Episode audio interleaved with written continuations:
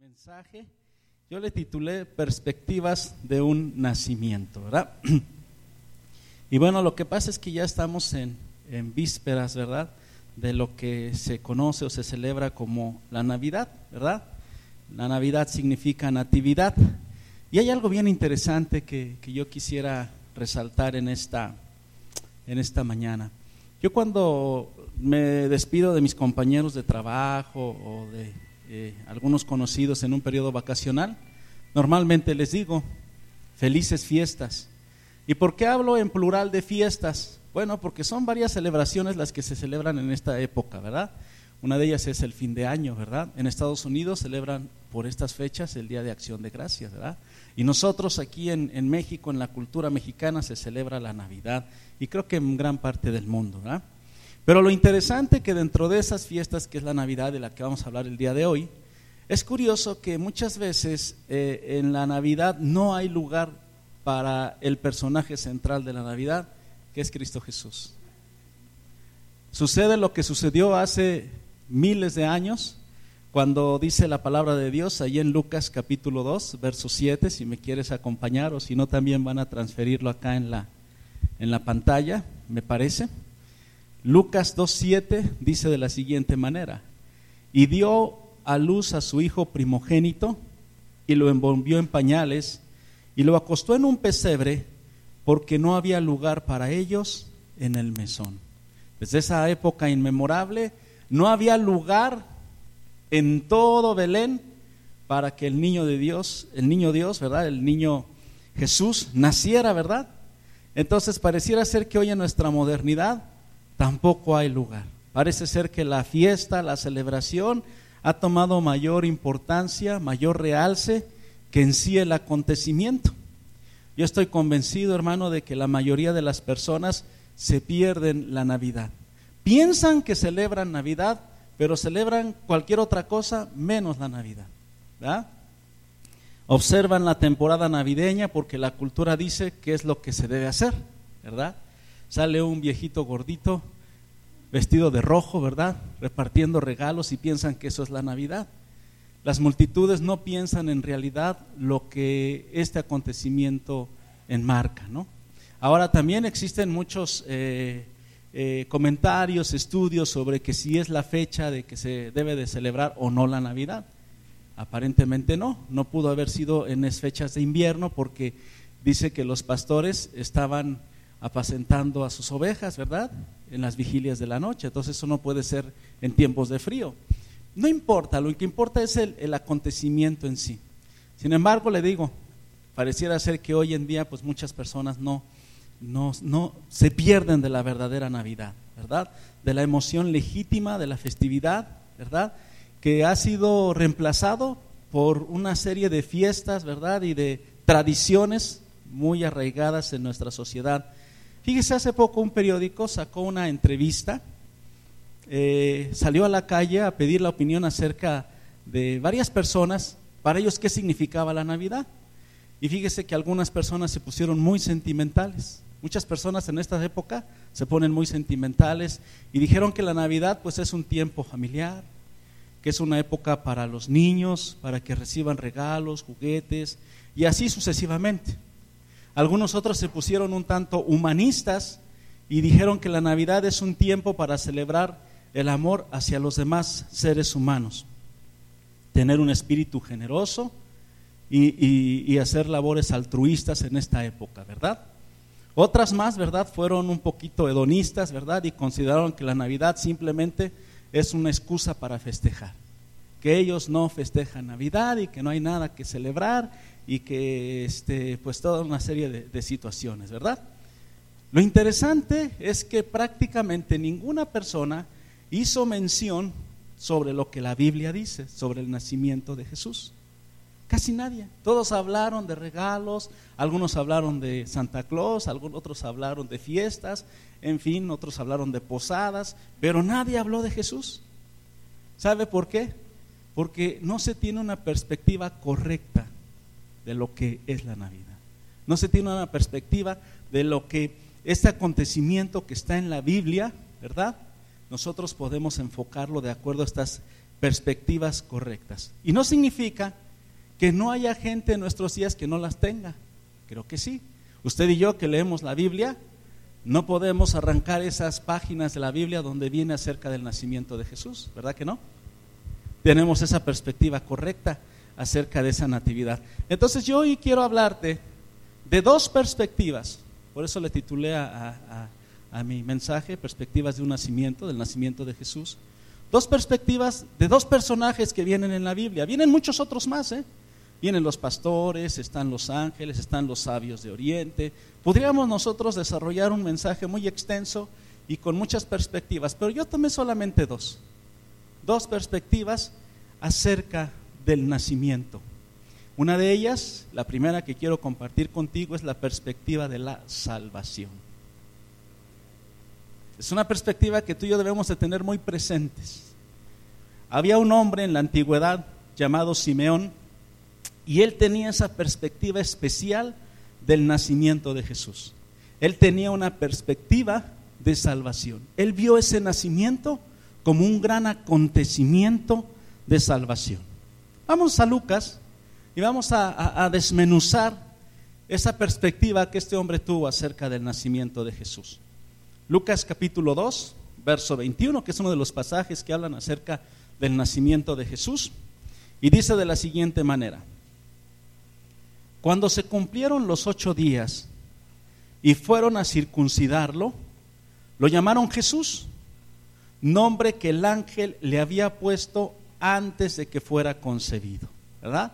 Jesús ya tenía una identidad desde antes de ser concebido. Vámonos al verso 22. Asimismo, cuando se cumplió el tiempo en que según la ley de Moisés ellos debían purificarse, José y María llevaron al niño a Jerusalén para presentarlo al Señor. Ellos eh, crecieron, nacieron, ¿verdad? Bajo la tradición judía, bajo la ley, y ellos cumplieron la ley, ¿verdad? Y la ley hablaba acerca de, de circuncidar al niño, la ley hablaba acerca de presentarlo en el templo, la ley hablaba acerca de traer una ofrenda al templo. Como ellos eran de escasos recursos, su ofrenda fue sencilla, pero no dejaron de cumplir lo que establecía la ley. Vámonos al verso 23. Así cumplieron con lo que en la ley del Señor está escrito. Todo varón primogénito será consagrado al Señor. Jesús era el primogénito de José y de María, y tendría que ser consagrado a quién? Al Señor, ¿verdad? Y sí que fue consagrado. Vámonos al verso 24. También ofrecieron un sacrificio conforme a lo que la ley del Señor dice, como le decía yo, un par de tórtolas o dos pichones de paloma. Ellos fueron a ofrecer ese, esa ofrenda, ese sacrificio en gratitud a Dios por la bendición que habían recibido. Y aquí es donde empieza la primera perspectiva, donde aparece el primer personaje del que yo te quiero hablar en esta mañana. Lucas 2.25 dice, ahora bien, en Jerusalén había un hombre llamado Simeón, que era justo y devoto, y guardaba con esperanza la redención de Israel. El Espíritu Santo estaba con él. Qué hermoso. Verso 26 y le había revelado que no moriría sin antes ver al Cristo del Señor. Dice el verso 27, movido por el Espíritu, fue al templo cuando al niño Jesús lo llevaron sus padres para cumplir con la costumbre establecida por la ley, de la que hablamos en los pasajes anteriores. Verso 28, fíjese lo que hizo. Simeón lo tomó en sus brazos y bendijo a Dios. Verso 29. Según tu palabra, soberano Señor, ya puedes despedir a tu siervo en paz. Escuche bien el verso 30. Porque han visto mis ojos tu salvación, gloria a Dios, que has preparado a la vista de todos los pueblos, luz que ilumina las naciones y gloria de tu pueblo Israel. Este hombre tenía una perspectiva del nacimiento de Jesús, una perspectiva de salvación. Yo quiero desglosarte en varios puntos lo que implica esta perspectiva que tuvo este hombre llamado Simeón. Y el primer punto que quiero resaltarte es la perspectiva de salvación, hermano. Dice que era un hombre justo. Cuando tú y yo venimos a Jesús y recibimos el regalo de la salvación, dice el apóstol Pablo que somos justificados mediante la fe. ¿A través de quién? A través del sacrificio de Jesús en la cruz del Calvario. El mismo apóstol Pablo dice en Romanos capítulo 3 que no hay justo ni aún uno, que no hay nadie que busque a Dios. Si nosotros buscamos en toda la humanidad, no hay una sola persona justa por sí sola, excepto nuestro Señor Jesucristo.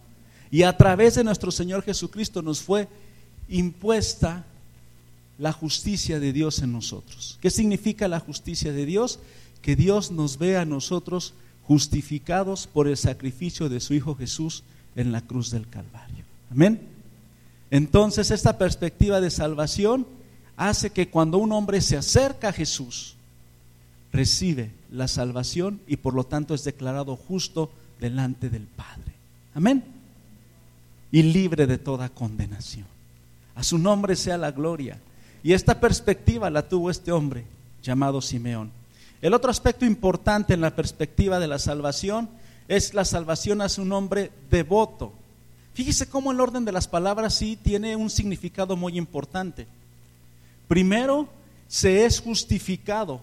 Primero es el nacimiento. Primero un hombre nace de nuevo y después, luego entonces de tener ese encuentro, de tener ese nacimiento con Jesucristo, se vuelve una persona que anda en buenas obras una persona devota, una persona que agrada a Dios con su vida y no al revés. Por eso el apóstol Pablo, ¿verdad?, nos dice que eh, nosotros somos justos por fe, somos salvos por gracia, mediante la fe en nuestro Señor Jesucristo y no por las buenas obras, ¿verdad? Pero después dice, las buenas obras fueron preparadas para que anduviésemos en ellas.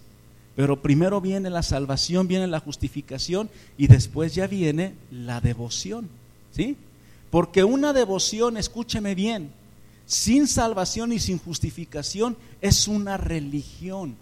Estarías viviendo en una religión tratando de agradar a Dios, tratando de alcanzar una salvación que es inalcanzable. Amén. Entonces, por eso es que la perspectiva de este hombre, primero fue un hombre justo, justificado y después fue un hombre devoto. Número tres, la perspectiva de salvación le da esperanza a un hombre, ¿verdad? Una vez que tú y yo hemos sido comprados y lavados con la sangre preciosa de Jesucristo, tenemos una esperanza en gloria. Amén. Ya no vivimos por vivir. Ya no estamos sujetos a ese ciclo que se dice mucho, ¿verdad? Nacer, crecer, reproducirse y morir. Nosotros sabemos que tenemos una eternidad, que tenemos una esperanza en quién? En Cristo Jesús. Y esa esperanza es que tendremos vida eterna, que tendremos y que estaremos en la presencia de Dios, en cielos nuevos y tierra nueva, dice la palabra de Dios. Amén. Entonces eso nos hace vivir con esperanza. Por ejemplo, ahorita nosotros al vivir en un mundo tan lleno de caos, tan lleno de inseguridad, tan lleno de incertidumbre, Tú y yo tenemos una esperanza fiel y una esperanza firme. Sabemos a dónde vamos. Amén. Número cuatro, la perspectiva de salvación hace un hombre redimido, ¿verdad? Redimido, comprado, lavado por precio de sangre, ¿verdad? ¿Sí? Aquí el eh, eh, Simeón decía redención de tu pueblo Israel. Cuando tú y yo somos redimidos, quiere decir que no hay ninguna condenación para con nosotros, como lo dice Pablo. No hay nada que nos condene. Si hemos sido redimidos, si hemos sido lavados con la sangre preciosa del Cordero, estamos listos para ser presentados delante de Dios. Amén. Una cosa bien interesante que podemos ver de Simeón, que dice que era movido por quién? Por el Espíritu Santo. Cuando tú y yo tenemos una perspectiva de salvación, ya no andamos más en la carne, ya no andamos más en nuestros deseos carnales, sino que andamos guiados por quién? Por el Espíritu Santo. Cuando tú y yo tenemos un encuentro con Jesucristo y ese encuentro produce una salvación en nuestras vidas, dice la palabra de Dios que somos sellados con el Espíritu Santo para el día de la redención. Fíjese, ya estamos redimidos y el día de la redención somos identificados por medio de ese sello, que es el Espíritu Santo en nuestras vidas. Amén. Qué hermoso y qué importante es esta perspectiva de Simeón. Y finalmente, la perspectiva de salvación hace a un hombre estar preparado para la muerte. ¿Qué fue lo que dijo Simeón? Según tu palabra, ya puedes llevarme cuando tú quieras, porque con mis ojos he visto la salvación. Cualquier hombre que muere sin haber sido salvo está condenado a muerte eterna. Pero cualquier hombre que muere habiendo tenido un encuentro con Cristo Jesús como su Señor y Salvador, ya no teme más a la muerte. Amén. Ya puede decir como el apóstol Pablo, ¿dónde está, oh muerte? Tu aguijón. ¿Dónde, oh sepulcro? Tu victoria. Sorbida es la muerte en victoria. Amén. Ya podemos decir como dice Pablo, para mí el vivir es Cristo y el morir es ganancia. Amén. Entonces este hombre tenía una perspectiva perfectamente correcta del nacimiento de Jesús en su vida. Una perspectiva de qué? De salvación. Y él decía, estoy listo, Señor, para cuando tú me quieras llamar, porque mis ojos han visto tu salvación. Amén. Esa es una perspectiva muy correcta acerca del nacimiento de Jesús. Y gloria a Dios porque muchos la tienen. Amén. Todos aquellos que han nacido de nuevo y que han sido comprados con la sangre preciosa de Jesús tienen una perspectiva de salvación. La Navidad significa nací de nuevo. La Navidad significa tengo un Salvador. La Navidad significa vino Jesús, nació habitó entre nosotros, como dice el apóstol Juan, vimos su gloria como la del unigénito Hijo de Dios, pero también lo que dice el apóstol Pablo fue, obediente, el apóstol Pablo fue obediente hasta la cruz, hasta la muerte, perdón, y muerte de cruz. Y por ese sacrificio tú y yo somos salvos. Amén. Es una perspectiva que debemos siempre tener presente. Pero ahí te va otra, la perspectiva de la proclamación. Si tú y yo alcanzamos salvación, el siguiente paso es proclamar esa salvación a otros. Amén. Y en ese mismo escenario nos encontramos a otra mujer llamada Ana. Dice la Biblia que era una mujer piadosa, que era una mujer que buscaba a Dios, que buscaba las cosas de Dios. Era una profetisa. Y esta mujer, ¿verdad? Sabía quién era el niño. Y algo bien importante, además de tener una perspectiva de salvación acerca del niño, ella iba un paso más allá, ella tenía una perspectiva clara de su relación con el niño de Belén. ¿Y cuál era esa perspectiva? La perspectiva de la proclamación. Vamos a verlo. Lucas capítulo 2, pero ahora nos, vamos, nos vamos al versículo, versículo 36. Amén. La palabra de Dios dice así. Había también una profetisa, Ana, hija de Penuel, de la tribu de Aser. Era muy anciana, casada de joven, había vivido con su esposo siete años. Datos bien interesantes, ¿verdad? Enviudó muy joven. Dice en el verso 37, y luego permaneció viuda hasta la edad de 84 años. Nunca salía del templo, sino que de día y de noche adoraba a Dios con ayunos y oraciones. Versículo 38. Llegando en ese mismo momento, la salvación y después la proclamación, Ana dio gracias a Dios y comenzó a hablar del niño a todos los que esperaban la redención de quién? De Jerusalén. Qué interesante, hermano. ¿Por qué le llamamos a esta perspectiva de proclamación? Porque fue lo que hizo esta mujer. Proclamó el nacimiento de Jesús. a todos los que esperaban qué? La redención. A todos aquellos, como dice el profeta Isaías, venid luego y estemos a cuentas. ¿Verdad? A todos aquellos que dentro de su corazón tienen esa, esa necesidad de acercarse a Dios. Pero muchas veces no hay quien les proclame las buenas nuevas. Pero esta mujer tenía esa perspectiva, la perspectiva de la proclamación de las buenas nuevas del Evangelio. Y yo quiero desglosar en cinco puntos los aspectos más importantes de esta mujer y de su perspectiva. El primero, la perspectiva de la proclamación hace una mujer que sirve a Dios en los mejores años de su vida. Dice que, que era muy joven y que a los siete años de haber contraído matrimonio, enviudó. ¿Y qué hizo? Empezó a servir a Dios todo ese tiempo. Ella tenía una perspectiva de que los mejores años de su vida se los entregó a Dios. No porque sea malo el matrimonio, ella había vivido siete años y disfrutó de ese tiempo. Pablo mismo también decía, ¿verdad? Yo recomiendo que no se casen, les decía a los jóvenes, porque así van a poder servir a Dios con todo su corazón, porque el esposo procura agradar a la esposa y la esposa al esposo, y entonces dice, de alguna manera es una situación. Pero esta mujer, ¿verdad? En lugar de volverse a casar, dedicó los mejores años de su vida al servicio de quién? Al servicio de Dios. Es una perspectiva de proclamación, ¿sí? Y bueno, no estoy aquí institucionalizando, ¿verdad? El, el club de hermanas cristianas sin casarse, o hermanos cristianos, de ninguna manera lo estoy haciendo, pero estoy resaltando la perspectiva que tenía Ana y que tenía ella, además ella tenía ese llamado, Pablo tenía ese llamado también, de servir a Dios. Amén.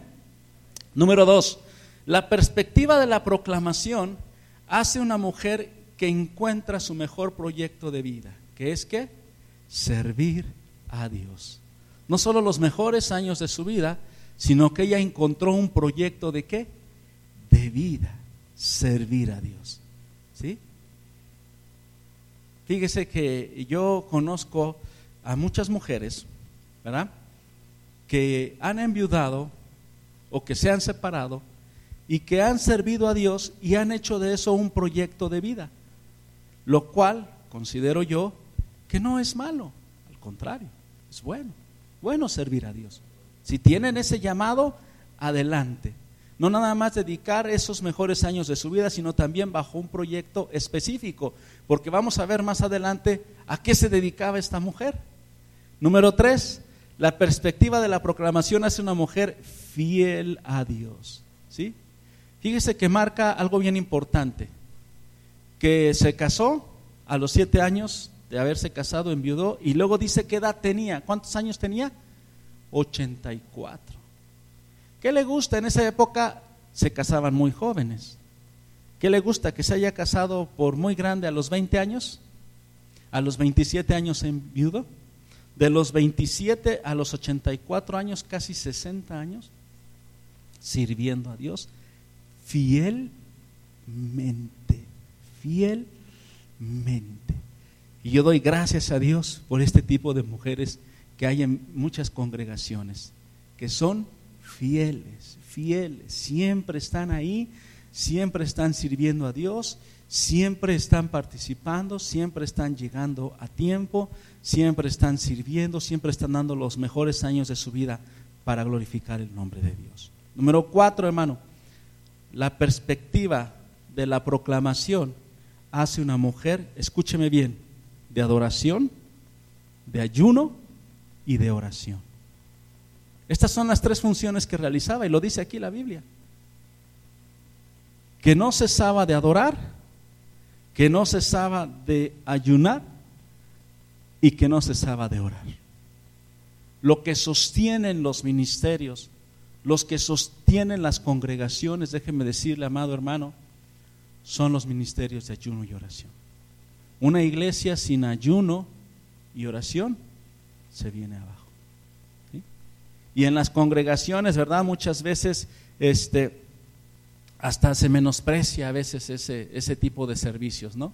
en las reuniones de oraciones llegan muy pocas personas o llegan tarde o no vienen. Y déjeme decirle que es de lo más importante, porque ahí depende mucho el desarrollo de esa congregación, el sostenimiento de los miembros de la congregación, de los pastores, la visión, el crecimiento de estas mujeres de oración. Déjeme decirle que yo como pastor muchas veces me pongo a pensar, ¿verdad? Cuando ya las hermanitas de edad, que son las que oran, que son las que ayunan, que son las que están ahí siempre pendientes eh, de estas cuestiones espirituales tan importantísimas, yo a veces me preocupo y digo, ay Señor, cuando te lleves a tu presencia a la hermana fulanita, a la hermana, ¿quién se va a levantar a orar? de verdad, de verdad.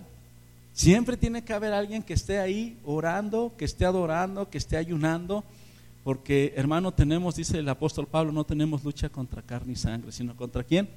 Contra principados, contra potestades, ¿verdad? Y que nuestras armas no son carnales, sino son espirituales y poderosas en quién? En Cristo Jesús, ¿para qué? Para derribar fortalezas. ¿Y cómo se derriban esas fortalezas? Con ayuno, oración y adoración. Amén. Y esta mujer tenía esta perspectiva. Y número cinco, hermano, la quinta perspectiva. La perspectiva de la proclamación hace una mujer ganadora de almas. Aleluya. Dice que no dejaba de presentarle al niño a todos los que buscaban la redención de Israel. O sea, no dejaba de proclamar el nombre de Jesús. A todos les decía, ya nació ya nació el Mesías, ya nació el Redentor, el Hijo de Dios. Yo le quiero recordar algo. De las multitudes que seguían a Jesús, la Biblia dice que al final quedaron solo 120, más o menos, los que estaban en el aposento alto, ¿se acuerda? Los doce apóstoles, con el que ya habían reemplazado, y, y todos los demás seguidores de Jesús. Había multitudes. Yo estoy seguro que dentro de esos 120 había muchos que Ana había ganado para Cristo. Que Ana les había dicho, ya está aquí el Mesías, la salvación se ha completado. De esto se trata el nacimiento de Jesús. Amén. Entonces, hermanos, nosotros también tenemos que tener esa perspectiva, la perspectiva de la proclamación. Y tenemos que usar todo tipo de ocasión para proclamar el nombre de Jesús. La Biblia dice que prediquemos en tiempo y fuera de tiempo. Este es un buen tiempo para predicar el Evangelio. A través de diferentes actividades que Dios ponga en tu corazón. Pero es un muy buen tiempo porque la gente está sensible, ávida de escuchar el mensaje. Amén. Voy concluyendo mi mensaje, amado hermano. Yo te pregunto en esta tarde, ¿qué perspectiva tienes del nacimiento de Jesús? ¿Te ha ganado la perspectiva del mundo? Piensas en Santa Claus y en qué te va a traer. Piensas en gastar, ¿verdad? Ir a los centros comerciales, divertirte. ¿Cuál es la perspectiva que tienes tú? ¿Piensas ponerte a discutir acerca del tema? ¿Verdad? Porque hay muchos que se la pasan discutiendo acerca del tema, ¿no? Yo cuando escucho a alguien que está discutiendo acerca del tema, yo le digo, ¿y si dejas de discutir y mejor vas y proclamas a Cristo? ¿Cuál es la perspectiva que tú tienes? Yo te acabo de presentar dos. La perspectiva de la salvación de Simeón. Que puedas estar seguro y firme en tu salvación en Cristo Jesús. Jesús nació hace más de dos mil años en un pesebre en Belén. Pero lo más importante es que nació en tu corazón. ¿Sí? En mi corazón nació, hermano, hace fácil 37 años más o menos. Yo tenía 15, 17 años cuando lo conocí, ya le estoy revelando mi edad. Cuando le entregué mi alma a Cristo, precisamente porque alguien me invitó a una actividad de Navidad, a conocer al verdadero Cristo. Amén. Tenemos que tener esa perspectiva. Y la segunda, la perspectiva de la proclamación, la perspectiva de Ana que decidas darle tus mejores años al Señor. Y no tiene que ser necesariamente como Ana, no estoy proclamando, ¿verdad? El celibato ni, ni nada de eso. Estoy proclamando que sirvas a Dios, que des los mejores años de tu vida en oración, en adoración, en ayuno. Amén. Que no pierdas oportunidad de decirle a todos aquellos que esperan la redención que Jesús ya nació, que Él ya cumplió su obra en la cruz del Calvario, que la salvación está dispuesta para todos y para todas aquellas que quieran acercarse al trono de su gracia. Que seas un ganador de almas como Ana, que estés utilizando cualquier pretexto, cualquier oportunidad para proclamar el Evangelio y las nuevas de salvación. Vamos a ponernos de pie y vamos a hacer una oración.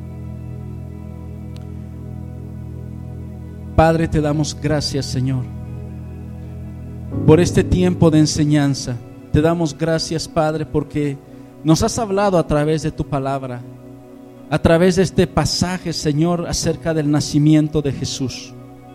Más allá, Señor, de lo que creamos o no creamos, Venimos a tu palabra, Señor, y encontramos cosas hermosas y maravillosas acerca de este gran acontecimiento. Y que si teníamos una perspectiva equivocada, Señor, acerca de la natividad de Jesús, hoy podamos reorientarla, Señor. Hoy puedas tú levantar varios Simeones, Señor, en medio de tu pueblo y en medio de la gente que no te conoce. Simeones, Señor, que sean justificados a través de ser lavados por la sangre preciosa del Cordero. Que sean presentados justos, Señor, delante de ti, para que puedan andar en buenas obras, Señor. Para que puedan tener una esperanza de vida, Señor. Para que puedan guiarse conforme a tu Espíritu Santo, Señor, y puedan estar preparados para el día de su muerte, Señor. Pero también, Señor, queremos que tú levantes, Señor, hombres y mujeres como Ana, que tengan esa perspectiva de la proclamación del Evangelio, que dediquen los mejores años de su vida, Señor, para servirte a ti, Señor, con toda fidelidad, con todo amor, con toda entrega, con toda pasión, Señor. En ministerios tan importantes como la oración, Señor, como la adoración, como el ayuno, Padre. Y algo muy importante y trascendental, la proclamación del Evangelio, ganar almas para tu reino, Señor. Ese es uno de los objetivos por los cuales tú nos tienes todavía aquí en esta tierra, Señor. No nos has llevado porque tú quieres que nadie perezca, sino que todos procedan al arrepentimiento. Ayúdanos a mostrarles a Jesús no la tradición, no la cultura, no la celebración, no la fiesta, sino a Jesucristo el Redentor. Que puedan tener ellos un encuentro con Él, Señor, y que seamos ganadores de almas para gloria de tu nombre, Padre. Lo pedimos en el nombre de Jesús. Te damos a ti la gloria y la honra. Amén y amén.